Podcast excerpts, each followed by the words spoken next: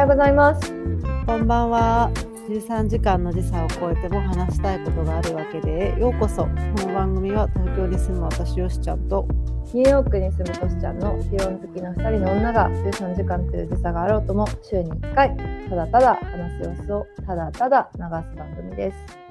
はい。そしてただただ話したいことを話すために私たちはよしちゃんととしちゃんという匿名でお送りしています。ニューヨークはただいま朝の10時、えー1月30日。えっ、と東京は今2本目なんですけど日付が変わりまして1月31日0時04分にお送りしています。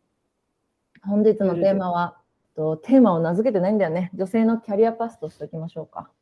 そうですね。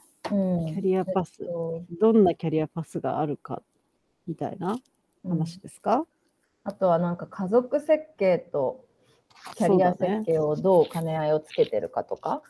えっことれリクエストなんだよね。そう、これはリクエストで私の高校時代からの友達が聞いてくれて、で、リクエストをもらいました。あの、うん彼は、えっとね、弁護士でで、ん企業法務を扱ってる会社にいるんだけど、うん。そう、彼は男性なんだけど、うん。で、なんか同期にすごい優秀な女性がいると。うん優秀な女性弁護士がいる。うん。で、彼の会社が新しい支社を作るっていうタイミングで、ぜひこの優秀な女性を引き抜きたいと。うん。引き抜くじゃない、同じ会社だからね、あれだけど、こう連れて行きたいってなった時に、彼女は、いやいや、私この会社あと1年、2年で辞めますから、こんな働き方をずっとはできないし、うん。まあ、30半ばまでには子供が欲しい、作るっていう計画が自分の中にあるので、うん。えっと、こういう働き方をする会社にはもういられませんみたいな、要は話だったらしいのね。うん。普通に単純に見て優秀な人材が女性、まあ、女性だからっていうことじゃないのかもしれないんだけどそういう働き方と生活の理想っていうところに食い違いがあるから働けないっていうことを決断するのってすごい会社にとってリスクだしロス、うん。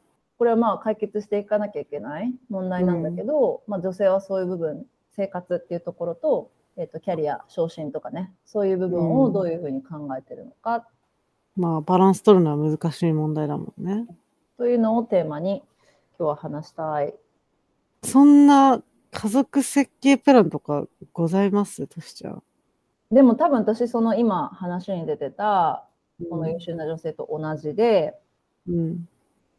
何歳までに子供欲しいっていうのはあるよ。何歳？35。うん。それまでの設計とか考えてる？これ怖いって思われるかもしれないんだけど、うん。35までにパートナーがいないだとか、うん。もしくはパートナーとそのタイミングに慣れてないってなった場合には、極端もう自分で子供を作るっていうこともありかなって思ってるぐらい結構固い目標。なんで35なの？うん、まあ35である必要はないけど、うん。30半ば？と、あとまあ何でもデッドラインを決めないとやんないっていうので、おー、なるほど。仕事か。具体的に、じゃああと6年ぐらいか、みたいな意味で。いつ決めたのそれって？えー、2年ぐらい前、別れ、あうの、ん結構長い、えっと、リレーションシップやってた時に、別れた時に決めた。へーそれに向けて何か行動してる？例えばわかんないけど、卵卵子凍結とかまだ早いかもしれないけどさ。うん、卵子凍結のオプションは見たことが実はあるんだよね。あの、私もある。でも、その、あんまり確実性が高い方法じゃないじゃない？そうね。受精卵の凍結じゃない限りね。そうそうそう。だねだから、まだいいかなって、なんか私結構密にコンサルテーションをくれる産婦人科の先生がいるんだけど、うん。あの、まだ大丈夫じゃない？あと2年、うん3年後にもう一回話そうみたいな話はしてるけど、私はね、欲しいものが明確かなって思ってるものがやっぱり一つあって、うんそれはやっぱり家族を作ること。うん。で、それはもちろんパートナーも含めて家族だったりするんだろうし、まあ血がつながってなくてもいいのかなって思うこともあるんだけど、子供が？こうん、でも子供が自分の生活にいるっていうことは絶対欲しいものなの夢なの、うん。うん。だから、まあ、その別にリミットを35ってしてるわけじゃないんだけど、うん。大方のデッドラインとしてそれをまあ目標と引い、しててね。そうそうそう、うん。え、今の働き方で子供は、まあ家族はできると思いますか、まあできるんじゃない？やるしかないみたいな。やるしかないってなるからそれをアジャストしていくと思うし、アジャストができる立場にうん。今は幸運ながらいるからできるって思ってる。でも、うん。2年前だったら無理だって思ってたと思う。それこそ仕事変えようとか、うんうん。会社を大きい大企業に勤めようとかそういうことを考えてたかもしれないね、なるほどね。私は、まあ子供が欲しい、結婚してみたいなとか、パートナーが欲しいなって思ったことはもちろんあるけど、具体的に考えたこと多分一回もないかもしれない人生で。今なんとなく考え始めてみてどういう気持ち このトピック話すにあたって。いや、もう考え始めてみてって本当にこの数分というか、そあの、トシちゃんに言われて、あ、そういう考え方あるんだって感じだけど、わかんない。なんか自分のやりたいこととかが実現しないと、次のステップ、なんかそんなうまくはいかないのはもちろん分かってるんだけど、うん同時発生的なのも分かってるけど、そうよく言うのはさ、自分のことも愛せないのに人のことは愛せないみたいなことはよく言うじゃん。うんうんうんそれと一緒で、人のことを愛せないのに家族なんてできるはずないって思っちゃうし、パートナーの話？人のことって。まずね、だってそのね自分の子供を産むにはパートナーが必要な可能性の方が高いわけじうゃん。んうんだからその、まずは自分、自立、まあ自立してるけどなんだろう。なんか自分しっかりしないと人のことも愛せないし、子供も作れないなってすごい思うん自分しっかりしてないなって思うの？う。えーどっちかというと自分のことにしか興味がないからかな、今は。ああなるほどね。しっかりしなきゃっていうかは、自分のやりたいこともねたそうくさんあるし。そうそう、たくさんあるし、他人に時間を割いてる時間、時間を割く余裕がない、自ね分に。そうだよね。だからあんま恋愛とかもそんなにしてないし、がっつりと。でも満たされてるんだよね、別に。うん恋愛とかしてなくったって。私家族欲しいがそれで言うと自分のやりたいことをプロジェクトとするんだったら、もうめっちゃ上位に来る。それが欲しいことやりたいこと。なんかさ、この年になるとさ、もう親のことをさ、一人間として見るじゃん。うんまあ、この年になるとっていうか、私結構高校生ぐらいから親のことを親ってあんまり見れなくって、あなんへか人としてしか見えないんだけど、え。うんそうなった時に自分が自分の子供にそう見られるのめっちゃ怖いなとか思っちゃう。まあそんな心配今からする必要ねえよバーカって感じだけど、今じゃない、今はね、できません。家族は できないかもしれません。私には今とうん言わず、私は家族は持てないかもしれません。まあちょっとこのお悩み相談では別にないんだけどうん、その元々のトピックに戻るとうん、じゃあ今はできないって思う理由がうん。例えば自分のキャリアが軌道に乗ってるとかそれが優先させたいことって明う確ん、であるとか、うん、うん、そっちに興味が向いているってことだったとしてうん。そうじゃないタイミングだったらっていうことを思う？今自分がうまくいってない時にってこと？波に乗ってない時にいやいやごめんごめんごめん。えっと自分がまあいつかは子供欲しいって思ったことはあるけどって言ったじゃんよしちゃん。うん、うん、そのタイミングがあったとしてうん、ですごくこうキャリアの方も順調だった時でもたくさん働かなきゃいけないとか、うん、なんかそういう正念場みたいなタイミングってあると思うんだけどうん。そうだったと例えばしたらそれはタイミングを調整しよう、調整しようっていうことになるの？それともどっちかを諦めようっていうことになるの？いや、どっちでも取る方法を確立させようとは自分はすると思うよ。うんうん思うけどさ、相手がどれぐらい協力的な人かにもよるじゃん。パートナーね。そうパートナーが。まあ一人の可能性もあるかもしれないけど、パートナーが、例えば仕事で年の3分の2海外に行きますみたいな人とだったらさ、うんなんか、そういう具体的な話にはなんなそうじゃない？いや、うんわかんない。ごめん。今のすごい変な例えだけど、もういろんなポイントがあるよね、きっと。仕事、相手、住んでる場所、年収とか、なんかそういうの鑑みて、まあ、あともう一個思うのは、その、この間ピルの話もしたけどさ、うんその、我々はすごいピルをちゃんと飲む側の人間じゃん。うんだからさ、うっかりできちゃったみたいなことがないわけじゃん。うんだから自分でコントロールできちゃってる以上さ、うん。その、勢いで妊娠しちゃったみたいなことがないわけじゃん。なった時に余計にさ、後回しになりそうじゃない？うん、だから例えば私のタイムラインもそうだしこの弁護士事務所の女性も計画性を持とうとしてるんだと思うのね、うん。その環境をまず作ろうとか。例えば私も、タイムライン以外にお金のことももちろん考えるのね、まあ、うん年収ここ達成したら子供を持つ家族養考えるなとようとかか。うん。まあ、実際なやっぱりアクションプランはパートナーがそういうことを真剣に考えることになってからとか、うんうんうんそういうことはもちろんあると思うんだけどやっぱりその家族が欲しいっていうことが明確だった時にうん環境を整えるみたいなうん努力って多分女性の方がしていかなきゃいけするないじゃないのか。そうだね。えー、全然考えたことなかったなそこで止まってた。もう、猶予期間をもらってたわけじゃないけど、うんうんうん今飲んでるから一応妊娠しないから平気みたいな感じで、モラトリアムを過ごしております。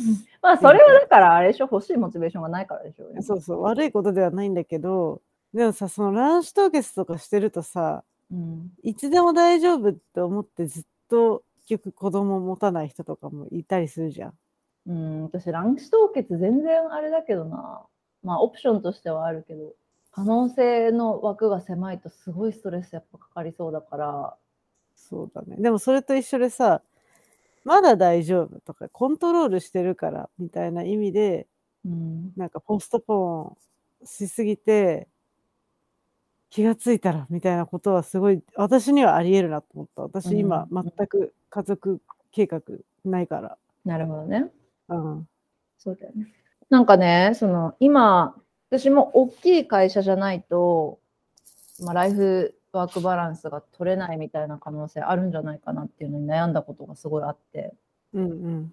やっぱりこう成長ステージとかだと一物量が物を何でもやんなきゃいけないもそうんね。もうそれもそうだし、物量がものを言う、まあ、自分だけの話じゃなくて会社全体の人の働き方としてうん。多くさばかなきゃいけないみたいなことが絶対あるじゃん。うん。でなんかそうなった結果みんなの生活で大事なものを守れなくなるっていうのはすごい簡単に想像できること。うん。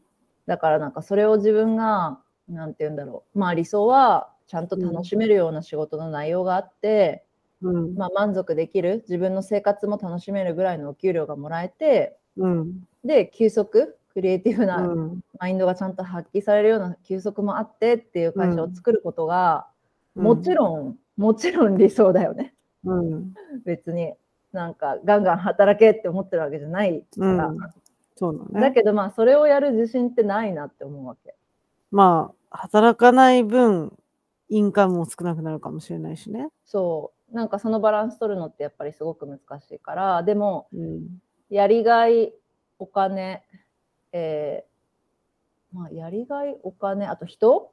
うん。みたいなところの全部のバランス取るのすごく難しいしかといって2つのバランスが取れてても1つ足りてないとそこにやっぱり不満って集中しちゃうし、うんいるとうん。なんかそれすごく難しいなって思うからうん。なんかこのこのキャリアパスの、まあ、お悩みと呼んでいいかわかんないけど、うん。あの課題に対する答えは持ってないんだけどうん。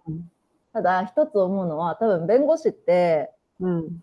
女性の母数は男性と比べたらきっと少なかったりするじゃん。うん。本当にこう草の根というかできることからっていう話になるけどやっぱりうん。そういう上の例えばコーポレートガバナンス決めるところに、まあ、女性を登用するとか、それは本当にそうだね。とかお母さんを登用するとかうんうん。あとまあ偉い人が時価時価短縮時価短みたいなうん。時短っていうの時う短ん。の勤務をするとか、うん。なんかそういうことをするっていうのは一つ実践しないとだね。うん。あとはこれはなんか女性がこういうふなんか不遇を受けてるからそれを直そうっていうアプローチだけじゃなくて、うんうん。なんかさっきさ事前でこの収録始まる前に話したと思うんだけどうん。こう男性女性のすごい広い意味での社会的平等みたいなことにもちろん紐づいてるわけでうん。絶対例えそうだば、ね、さっき言ったけどその公共トイレ駅のトイレとかって、こうベビーシートのマークとか子供のマークって女性トイレの方についてると思うんだけど、ね。うんうん。なんでって話じゃん。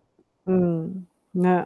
本当に小さい例だけど男性の、まあ、育児参画とか子供があるっていうことがちゃんと仕事の生活にも考慮されるべき何かが出るんだよっていうことを、まあ、会社のポリシーとか政策でもいいし、うん、もっと広い目で見ると、うん、ね、社会のとか教育現場のっていうことで変えていくのが好ましいよね。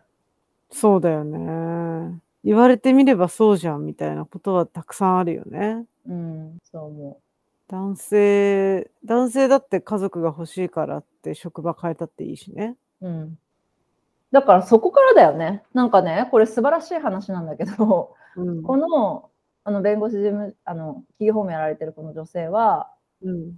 結果新しい支社を作るにあたって引き抜きたいって言ってくれた代表の人と話したらしいのこの後うん。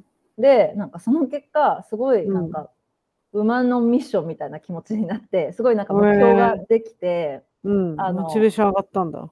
上がって今の会社の、まあ、現状の、まあ、女性の働き方とか少なくとも今の状況、うん。っていうのに何らかの変化を与えるまでは新しい支社には行かないし辞めもしないって言ったんだってえー、かっこいい、その人も。かっこいいよねうん。まあすごいねどのぐらい厳しい働き方をしてる現場かわかんないけどうん。男性の育児関連の休みの導入だとかうん。ねなんか時間の短縮とかまあそれはね結構売り上げに直結するから難しいのかもしれないんだけどうん。そういうことが変わるといいよね。うん。そうだね。全然ないもんね、そういう企業。聞いたことないもんね。自分のお母さん、私、お母さんが29の時の子供なんだけど、うんもうその時代と今じゃ、まるっきり違うだろうね。この時代に生まれてよかったなって思うけど。私のお母さん彼女が36の時に私産んだけどね。ああ、そうなんだ。うん、一人っ子。なるほどね。それもあって35なの？いや、関係ない。ねそう。もうちょっと、まあ、早くがいいなって思うぐらいだけど、ね、うん自分のキャリアスタートさせたのも遅かったし、なんかさ、前の会社の社長とかもそうなんだけど、10個上ぐらいの女性、ま10個とか、7から10個ぐらい上の女性が私結構前に結構いたんだけど、いたっていうかいるんだけど、仲いい人たちが。うんうん。みんなやっぱりバリバリ仕事してると結婚とかパートナーとかはいても子供がいない人が多くて、うん。その人たちはみんなやっぱ今から子供を産みたくてもなかなかみたいなことが多々あって、うん。一組に限らずね。うんみんな言うのは、もう体力ある今のうちに産んじゃってからすぐ仕事戻った方が絶対楽だよとかは言う。なんかそれで言うと、私の前職うん。ですごくお世話になった女性の先輩の親友がいて、うん。ちょっと遠いんだけど、うん。彼女は大学時代にもパートナーに出会って、うん。でもうすごく結婚の意思は固かったみたい。うん。で、大学卒業と同時に結婚して子供産んで、うん。で子供が2、3歳になった時に医学のの医学部だったんだけど、なんか残りの学業があったのかちょっと忘れちゃったんだけど、うん。要は子供を産んで2歳、3歳とかまで育ててから仕事を始められたんだよね。うん。うん。お医者さんとしての。あ、そうなんだ。うん、で、なんかそれはもう計画？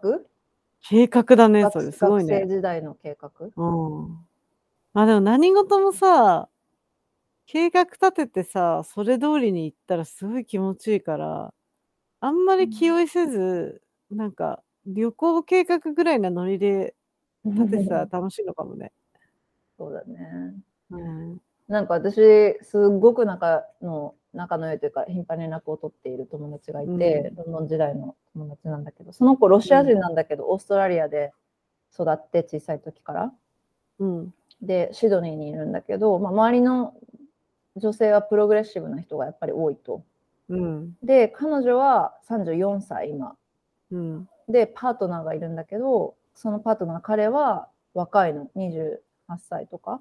うん。彼女より若いのね。彼女は彼と結婚したいって思ってるわけじゃないんだけど、うん。子供の父親としてはすごいパーフェクトだっていうことをずっと付き合い始めから言っていて、うん。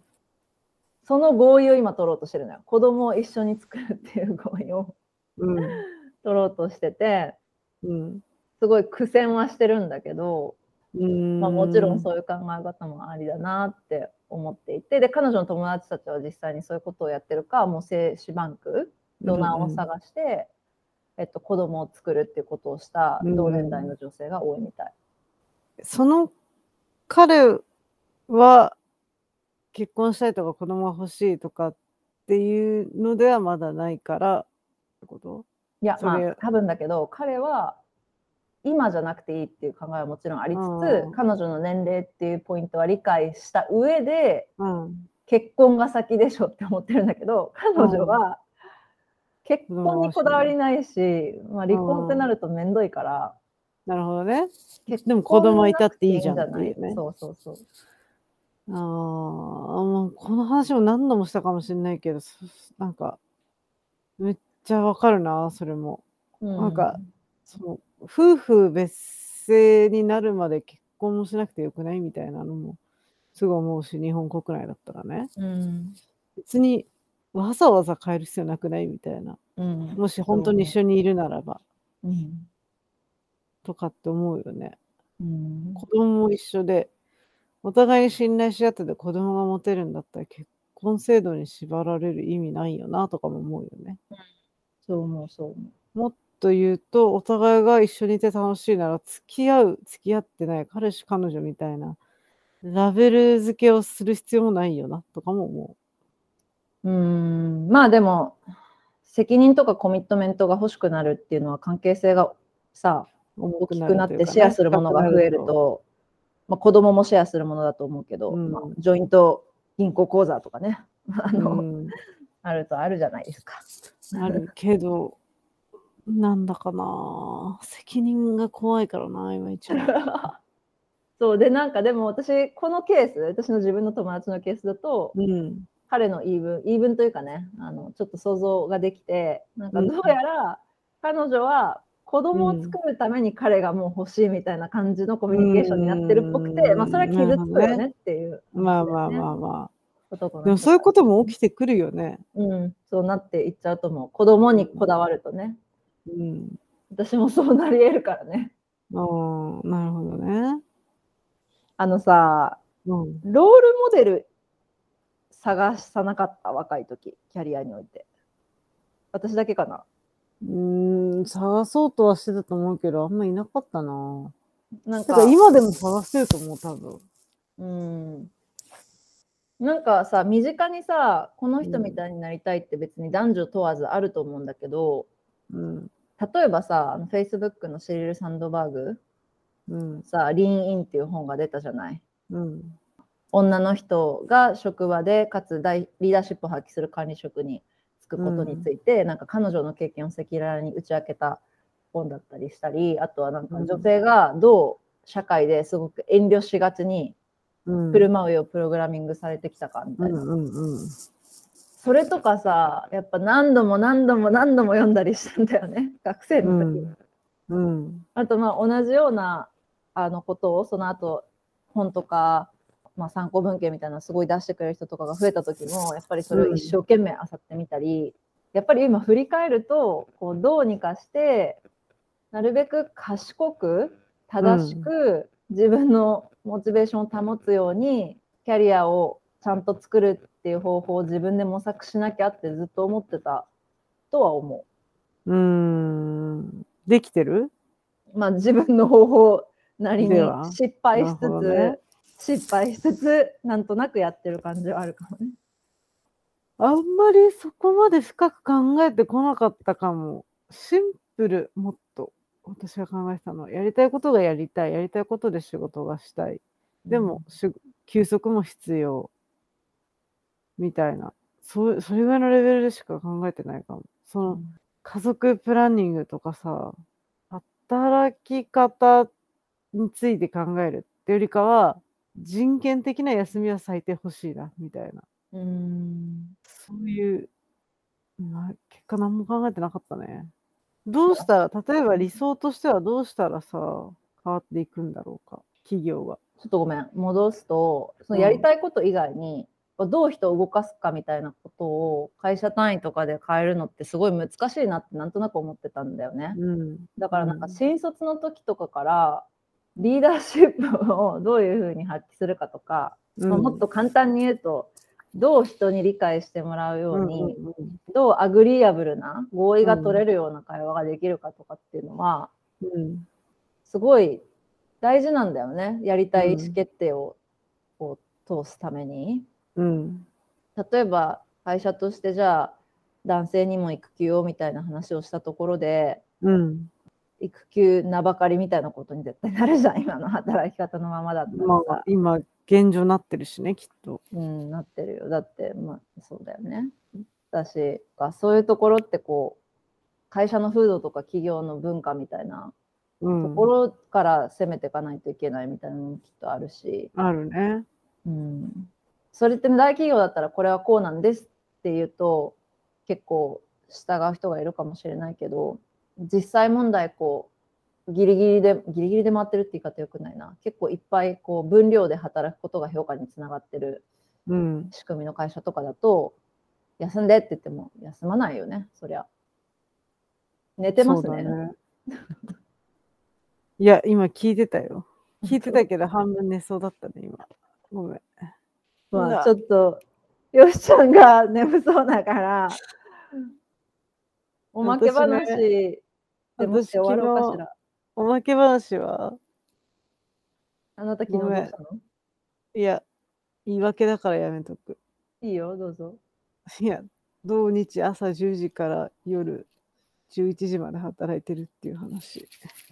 お疲れ様です。家族なんて、家族なんて考えてる暇ねえよ。向こう1ヶ月 休みないんだもんね。ないです。はい。ま自さに、精一杯。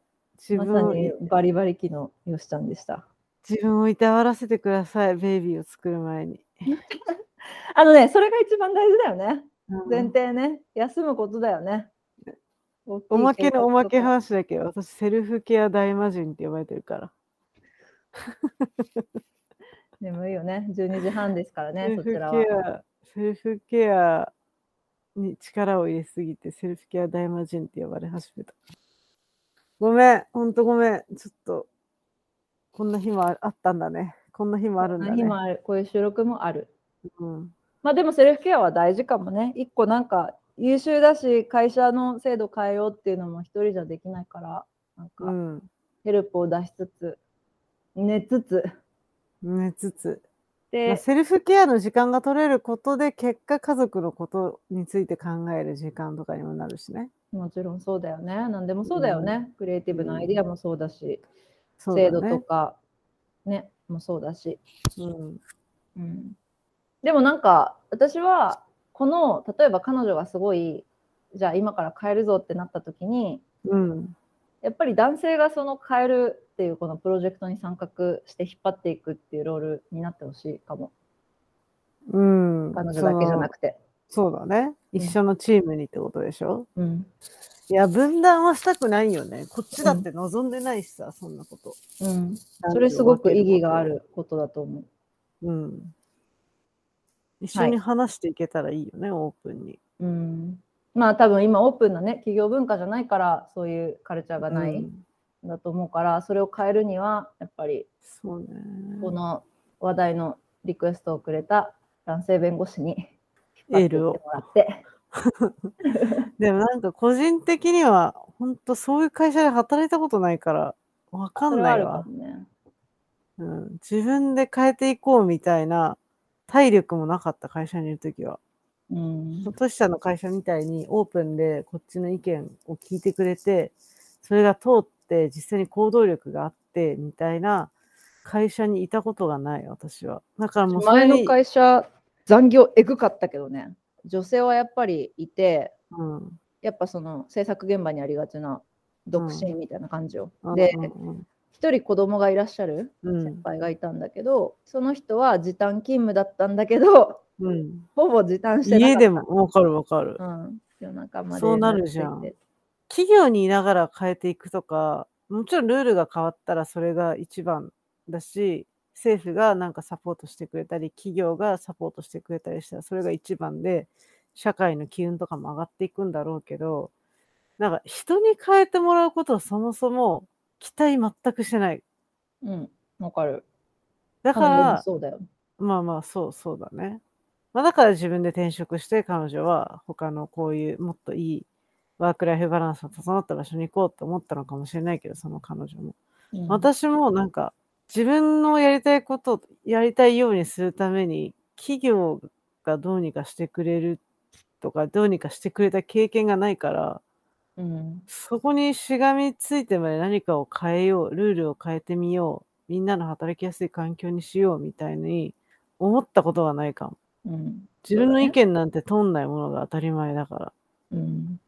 ていう考え方でしたすいません最後に今聞いてて思った。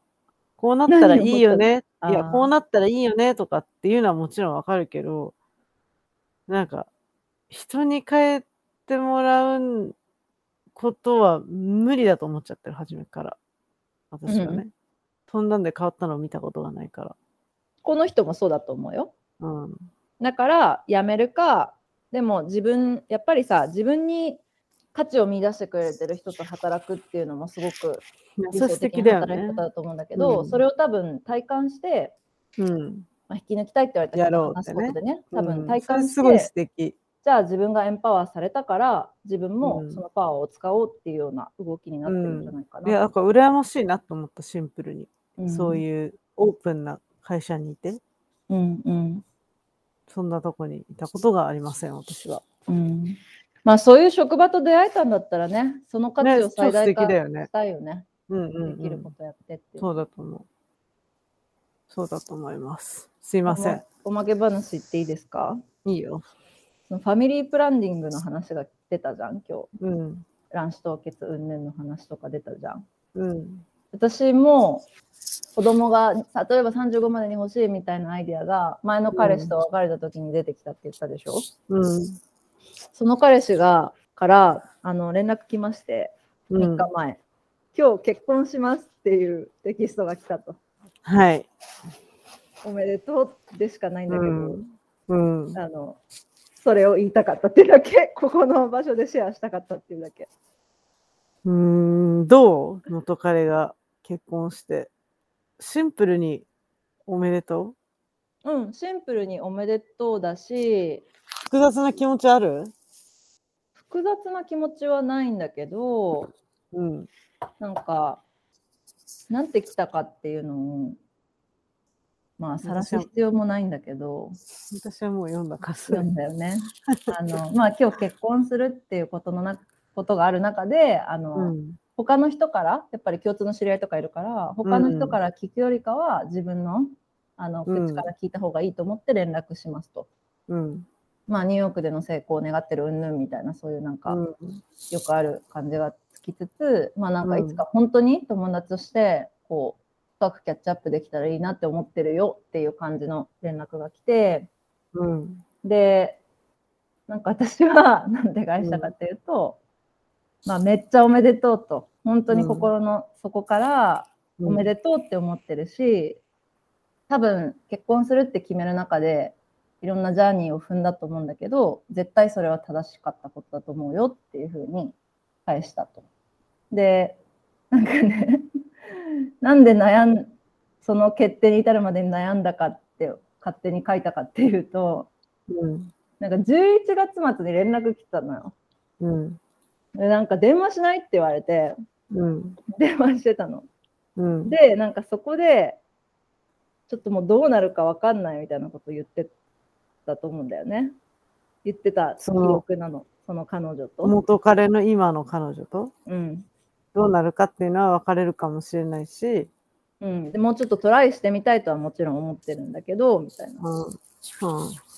だからなんかきっと結婚の話があったのかなってあ推察ししたんだけど、でもなんか、はいは私と彼が別れた間で、やっぱり子供を作る作らない、家族をスタートさせる、うん。させないみたいな、うん。なんで別れたから、うん。すごくあの当初彼が欲しかったものが、に未来に近づいてる感じがしてそれはすごくいいことだなと思った、っていう。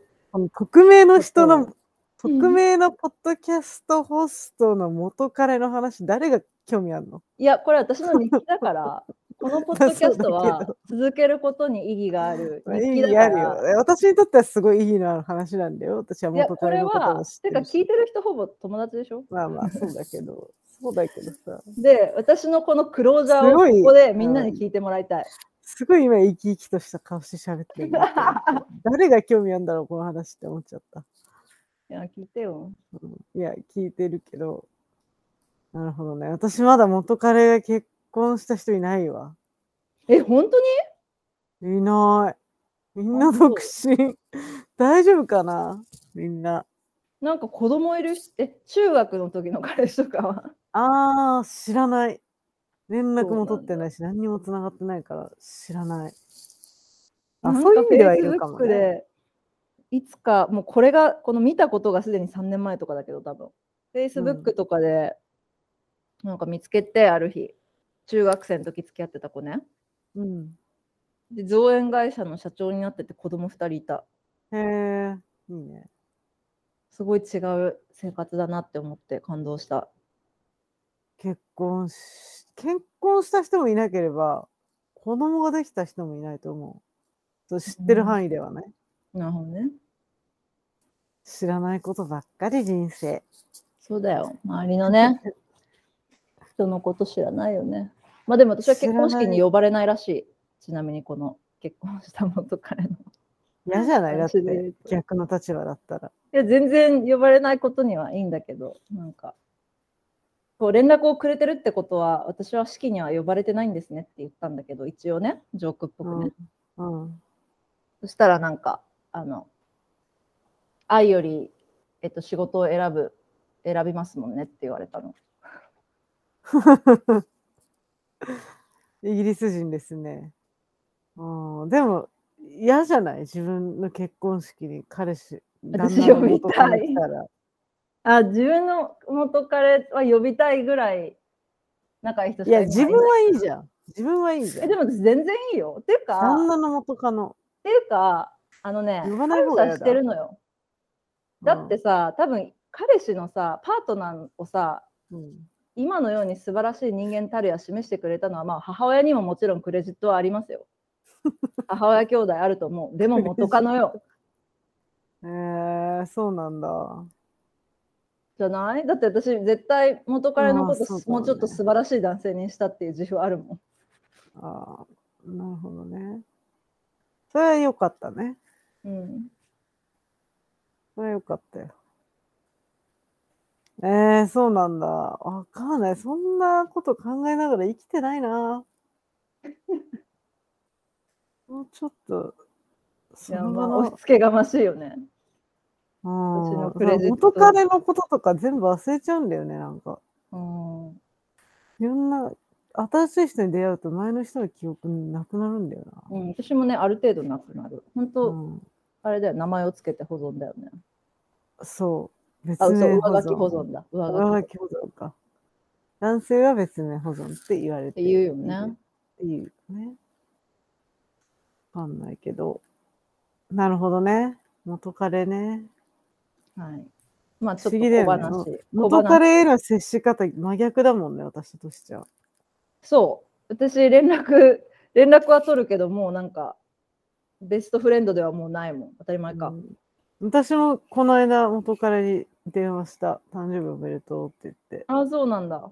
そしたら、なんか、誕生日なのに今日コロナになったって言ってた。かわいそうに。笑った、一緒に。ね、誕生日にさ、連絡来るあれな、くするあれなんなの？心理としては。思い出すから？元気かなみたいな。うーん、私はその人がいつも私の誕生日に連絡くれるから、私もその人の誕生日には連絡する。それが相手から来なくなったら多分自分はやんないと思う、私。ああ、なるほどね。心理は何だろうね。まあでも私はその人とはすごい本当にソウルメイトって思ってるから、うん。今後もどうなるかはわからないかなって感じ、その人。ああ、なるほどね。まあ、そりゃ、あれだね。ちょっとドキドキするやりとりだね。うん。でも、元彼ともう一回付き合うみたいなことは人生で一回もしたことない。より戻しがないんだ。ない。過去の恋愛。今のところ無理。うん、気持ち悪いって思っちゃう。自分がその時の時代に逆戻りするみたいで。一回ダメになったらもうダメだと。もうもう無理。その成長が逆再生されるみたいな感じで嫌だ。へえ。でも違うアプローチでやり直そうみたいなことはなかったんだね。歴代の人は一度もないですね。うん違うアプローチでっていうか、そりゃなんかその思い出して、最近まだ考えてるよみたいな連絡来たりとか、うん。なんかそういうのがなかったといえば嘘ですけど、うん。その何年後とかに言われたところで、え、じゃあなんであの時ちゃんとしなかったのって。厳しい。うん。まあまあでも大体ね、より直すときってこう、ワークしなかった理由をこれで解決しようっていうソリューションありきでね。まあまあまあ、始そうそうそうそう。そこまで提示してくれる人がおおらず、ああ、なるほど。そりゃそうだな。そう。多分自分が寂しい時に連絡してきてるだけなのでしょう。ということで。はい。ドランクメール、ドランクコールかもしれません。かもしれません。はい。まあそんな感じで、はい。女性のキャリアパスの話じゃなかった時は、まあいいや。なんだっけ？はい。はい。寝れるね。あ、そうだ、お便ねりが。お便りがある人がもしいたら？お、便りがある人がもしいたら、13hapart.gmail.com へメールをいただくか、もしくは Twitter のアカウント、13hapart まで DM をください。お願いいたしますお。願いいたします。誰が聞いてくれているのかもわからない、このなんかポッドキャストです1000が再生、1000あるよね、再生回数。そうだね。すごいよね。誰が聞いてんだろうね。誰が聞いてんだろもうちょっとあの、感想とかくれ、う。送れっていうはい。のはあるよね。はい。